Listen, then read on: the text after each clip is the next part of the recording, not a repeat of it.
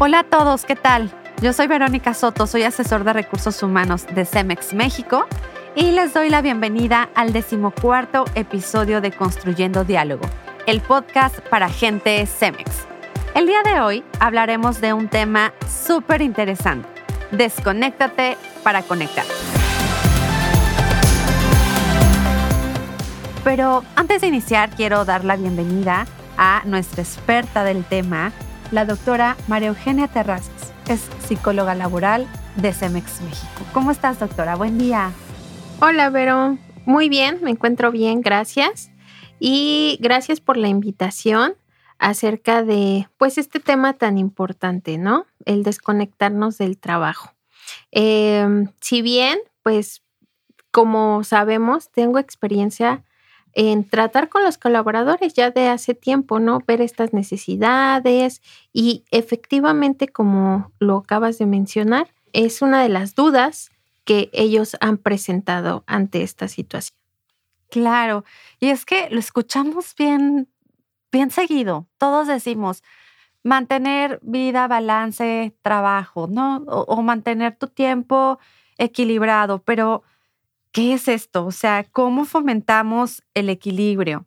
¿Qué tenemos que hacer desde nosotros, primero como colaboradores? Porque si bien la empresa hace muchísimo o tenemos muchos beneficios, ¿no? Ya empezando porque tenemos médicos expertos como tú que nos hablan mucho de, fomentar el equilibrio, vida y trabajo, pero existe un miedo. Y entonces, ¿cómo le hacemos? ¿Cómo empiezo a tener ese balance, no? ¿Cómo le pierdo miedo a esa desconexión? ¿Qué es desconectar, doctora? Ok. Sí, eh, un punto muy importante que comentas, Vero, es el miedo. El miedo es una emoción básica que comúnmente surge cuando consideramos que una situación pues es amenazante o peligrosa para nosotros. Si bien no siempre las situaciones tienen estos factores, ¿verdad? Sin embargo, eh, esta respuesta emocional puede surgir porque comenzamos a generar pensamientos irracionales, es decir, escenarios ficticios que, relacionado con la desconexión laboral, es que si yo me desconecto, va a ocurrir algo negativo, algo catastrófico. Y entonces este miedo nos genera pues ciertos escenarios donde comenzamos a pensar, ¿Qué pasa si me desconecto a las 5 de la tarde? ¿Qué va a decir mi jefe? Me van a ¿Qué va a pasar? A ver feo todo. exactamente, exactamente. Me van a voltear a ver feo. Mm, y entonces, esta situación, como es algo que habitualmente no hacemos o nos es difícil llevar a cabo, pues esta situación es, eh, es desconocida y comúnmente el miedo al cambio o generar un cambio de hábitos nos genera esta respuesta. Claro, es un tema cultural, ¿no? Eh, a veces estamos tan acostumbrados a decir, tenemos horarios.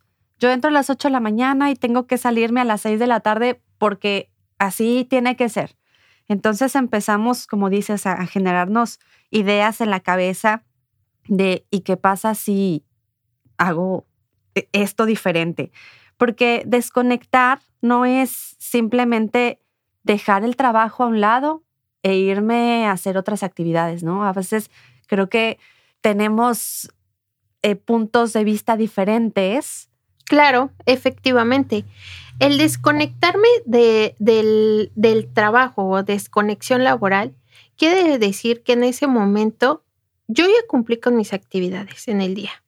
Claro que a lo mejor dependiendo de la naturaleza de nuestro trabajo, de las actividades y tareas que tenemos, podemos empezar a fomentar el equilibrio entre mis actividades laborales y mis actividades personales, dependiendo del rol que estoy cumpliendo, claro está, ¿no?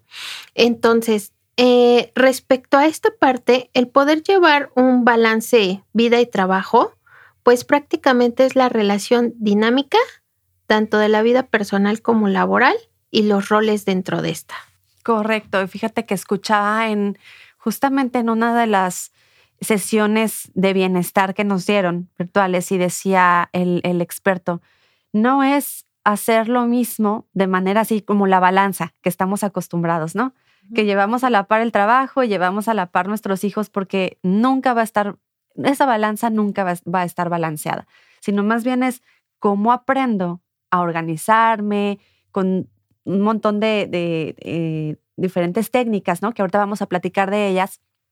¿Cómo aprendo a decir, a priorizar, ¿no? Incluso la importancia de decir no a ciertas actividades que no son relevantes en ese momento y que no está peleado realizarlas incluso cuando estoy en el trabajo o cuando estoy en casa, pero simplemente cuando me dé bienestar y me dé eh, esa, esa parte de, de vivir en equilibrio, Claro, efectivamente.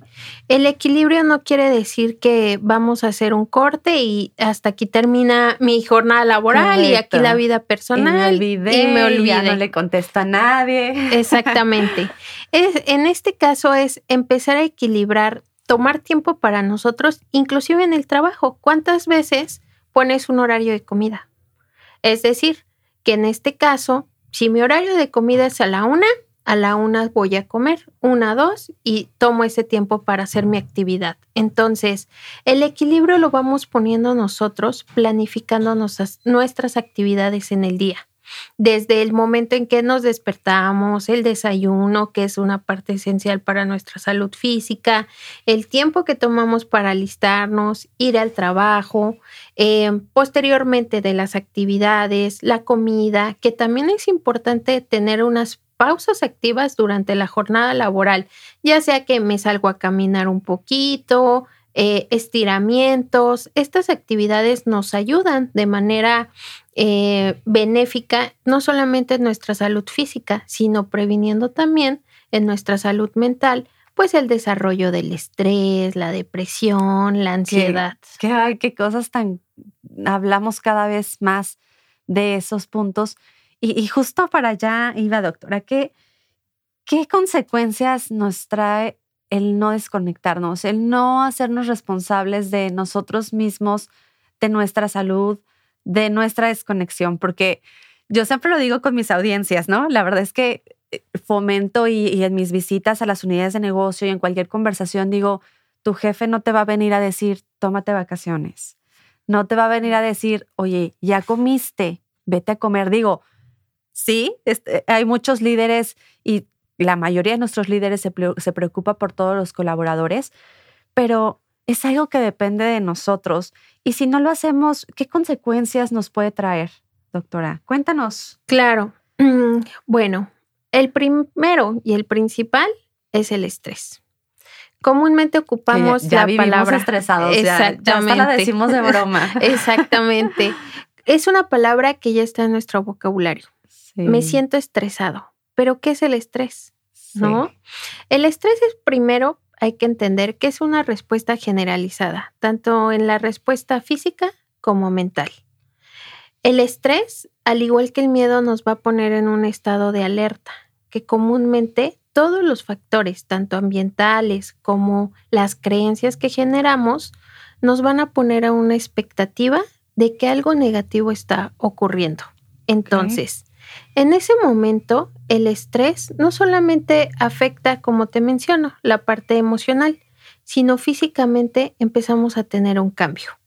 Y entonces todo nuestro organismo está em, pues prácticamente alterado, está sobretrabajando ante una situación. Em, hay tres fases del estrés. Está el, el estrés eh, episódico, que es solamente, ah, tengo que entregar, enviar un correo rápidamente, lo realizo. Exactamente, pero baja el nivel. Está el estrés agudo, que es este que durante el día puedo tener pues diferentes estados de alerta, pero pues posteriormente este, al, terminar tanto la jornada laboral como también en cuestión personal, eh, pues resuelvo la situación. ¿Cuándo se vuelve un problema? Cuando estas situaciones son continuas y ya no tengo una solución. Ahí empiezo a desarrollar el estrés crónico. Y te bloqueas en lugar de querer ser la estrellita del trabajo, el tener todo controlado con tus hijos, pues ya llega un momento de bloqueo y, no vamos a saber para dónde. Claro, efectivamente, cuando ya tenemos el estrés crónico, ya es un colapso. Empezamos a tener un colapso mental y un colapso físico. ¿Cómo lo podemos identificar? Pues cuando tenemos un nivel de estrés ya crónico, empezamos a presentar disminución en nuestras defensas, contracturas musculares, dolores de física. Y los doctores no son suficientes. Exactamente, no es suficiente. Dolores de cabeza eh, y física y emocionalmente, pues empezamos a desarrollar tanto la ansiedad como la depresión. Nos sentimos desmotivados, esto que mencionas de el bloqueo, la procrastinación empezamos a dejar tareas para después y respecto a esto, pues generar pues un bajo rendimiento laboral, ¿no? También. Sí, y acumulación de, más pendientes y trabajo y, pues nunca vamos a avanzar ni a terminar, ¿no? Qué tema tan interesante y definitivamente es, necesitaríamos un montón de episodios más para, para hablar a detalle, pero yo estoy segura que sí podemos empezar por algo. Y, qué consejos podemos tener, doctora, para, para todos los colaboradores que necesitamos empezar a creernos que somos dueños nosotros de, de nuestro propio tiempo, que somos dueños de nuestra desconexión, que somos dueños de nuestra salud física, mental, ¿no? Porque hay en casa quienes nos esperan, porque aquí en, la empresa esperan un montón de nosotros y estamos formados por grandes colaboradores. Necesitamos generar esa cultura, eh, vaya, como lo dije, creernos que necesitamos la desconexión para conectar. Claro. Bueno, primero, para comenzar a llevar un balance de vida y trabajo o esta desconexión, tenemos que modificar la creencia de que solo llegar a tiempo al trabajo y regresar del trabajo ya estamos equilibrando nuestra vida. Claro. En realidad no es así. Lo importante es aprender a identificar, pues, eh, las actividades laborales que tenemos como importantes, irnos desarrollando en nuestro horario laboral. Priorizar. Claro, exactamente. Y asimismo, empezar a identificar nuestras actividades de autocuidado, de ocio, qué ¿Cómo puedo distribuir mi tiempo tanto en la jornada laboral y posterior a esto para mejorar mi calidad de vida? El primer punto o el primer paso que tenemos que tener es planificar, planificar nuestro día de manera adecuada, organizar nuestras actividades laborales, nuestras actividades personales, cómo nos va a ayudar a lograr las metas que tenemos en ambas. Claro, definitivamente tenemos que empezar a hacerlo poco a poco. No podemos iniciar todos. Son como nuestros deseos de inicio de año, ¿no? Claro. Todos queremos ir al gimnasio, nos inscribimos y todo. Y de pronto, si no tenemos esta disciplina, la organización, pues claro que nunca nos da tiempo. Y entonces nada más regalamos nuestra, nuestra anualidad al gimnasio. Así es. Fíjate, doctora, que yo tengo un, un mentor, eh, Jorge López, que está dentro de la empresa y él siempre me decía en su agenda, ve marcando prioridades y cuando ya las hagas, las marcas con el, con el marcador, vaya, con el plumón, y ya sabes cómo vas avanzando en tu día. Y te da tranquilidad y te da, digo, es un método, ¿no? Pero pues está la agenda, o sea, definitivamente el apartar incluso tiempos en la agenda para tu horario de comida y que no te programen una junta en ese horario, pues es parte de iniciar a generar esa organización y, disciplina. Claro, cuando hablamos de planificar, exactamente es esto, hacerlo visual apoyarnos en los medios tecnológicos que tenemos, que hoy en día hay diverso tipo de, este, herramientas, aplicaciones, ¿no? Pero también efectivamente la agenda física en, en este caso, ¿no? Poner eh, todas las actividades y esta técnica que te mencionaba tu, tu jefe en, este, en ese momento, pues al irlo marcando visualmente para nosotros es como una recompensa. Y sabes otro que es bien importante, aprender a decir no. Aprender a decir en qué momento sí puedes o en qué momento no puedes. ¿no? A veces confundimos la parte del servicio, sobre todo e, en, estamos en un área de servicio, casi todos interactuamos los unos a los otros y de pronto también de, dices a todos sí, pero quedas mal con alguno y entonces pues ahí ¿no? Por querer ayudar, la verdad es que a veces no ayudas nada, sino siguiendo las prioridades de tu agenda y decir que sí puedo y ser muy claros y concisos en los tiempos y en la oferta de servicio que estamos dando. Claro, la comunicación. La comunicación es el pilar de todas las relaciones interpersonales. Entonces, cuando empezamos a decir que no, porque tenemos una sobrecarga, porque efectivamente ya hay compromisos de por medio, porque tal vez respecto a esto también necesito la ayuda de alguien más para realizar la actividad. Y estas son diversas habilidades sociales que tenemos que desarrollar. El decir que no, poner límites, pedir ayuda cuando es necesario, ¿no? Porque no siempre podemos con todo y eso está bien, saberlo comunicar. Entonces, parte efectiva de, del poder llevar a cabo un balance vida y trabajo y esta desconexión laboral es mantener una buena comunicación con nuestro equipo, con nuestro jefe y también respecto a esto, saber cuándo necesitamos este apoyo extra. Totalmente. Incluso las vacaciones. A veces nos vamos de vacaciones y queremos tener todo controlado y decir, no, ¿quién nos va a cubrir? No, no te preocupes, no hay pendientes. Yo me voy, si me llaman, estoy pendiente pero no tenemos ese tiempo y esa comunicación adecuada de decir, estos son los pendientes, hay que darle seguimiento a esto, ¿no? E, e, y, nosotros, entonces sí, podernos ir con tranquilidad y disfrutar de una desconexión incluso en tiempo de vacaciones. Exactamente. En, en esta parte, el tomar, el disfrutar los días de vacaciones nos beneficia debido a que nos permite desconectarnos de la rutina, tanto laboral como personal. Y respecto a esto, pues reduce nuestros niveles de estrés, de ansiedad, nos sentimos motivados. Entonces, efectivamente, antes de irnos de vacaciones, pues yo dejé mi trabajo, desconectarme de este tiempo, porque al final es un tiempo que no es una recompensa. Claro. No es algo que te ganaste, es algo que necesitamos. Exactamente. Y llegamos a conectar. Ahora sí, con ideas frescas, innovadoras, incluso el ambiente genera, genera una mejor colaboración entre todos. Claro. Qué interesante. Eh, la verdad es que a mí me entusiasma mucho este tema porque, repito, es hablar de generar una cultura. Y algo, algo que a mí me gusta mucho es el cuidarnos, tratarnos bonito a nosotros, pero irnos poco a poco, eh, la alimentación es bien importante, el movernos es bien importante, el desconectarnos incluso de redes sociales, de móviles, de computadoras. Creo que eso genera el, el, estar vivo, el, disfrutar tantito, mirar al cielo y decir, estoy aquí, ¿no? Eh, creo que, que eso es bien relevante también cuando hablamos de desconexión.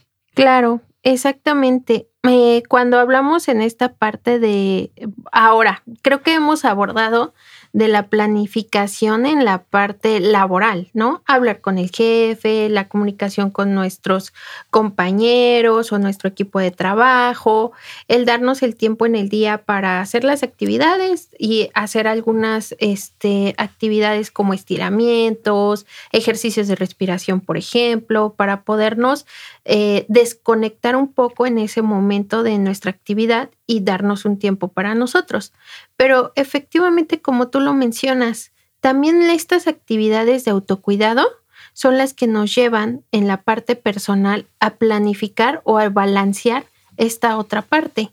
Entonces, ¿hay qué podemos hacer? Primero, identificar nuestros eh, pasatiempos, identificarlos y fomentar la práctica. Si a mí me gusta salir a correr, tal vez no tengo mucho tiempo en, la tarde, pero elijo días. Empieza por Administra, exactamente, administrar nuestro tiempo. Empiezo con un día, 10 minutos. Sí. Y de ahí, cada semana, puedo ir aumentando 5 minutos. El objetivo en este caso es lo que tú mencionas, mantener la disciplina en la actividad. Sí, que se vuelva entonces sí un hábito y llegar al momento en que nos lo pida nuestro cuerpo y lo necesitemos para para estar tranquilos. Exactamente. Y aquí te voy a mencionar alguna lista, una lista de buenos hábitos para lograr el balance. Tomen nota, por vida favor. y trabajo. Ya para ir cerrando, aquí viene la parte más importante. Así ya es. platicamos muchísimo, pero tomen nota de estos tips. Así es. La lista de, eh, de buenos hábitos para lograr este balance, vida y trabajo, la desconexión.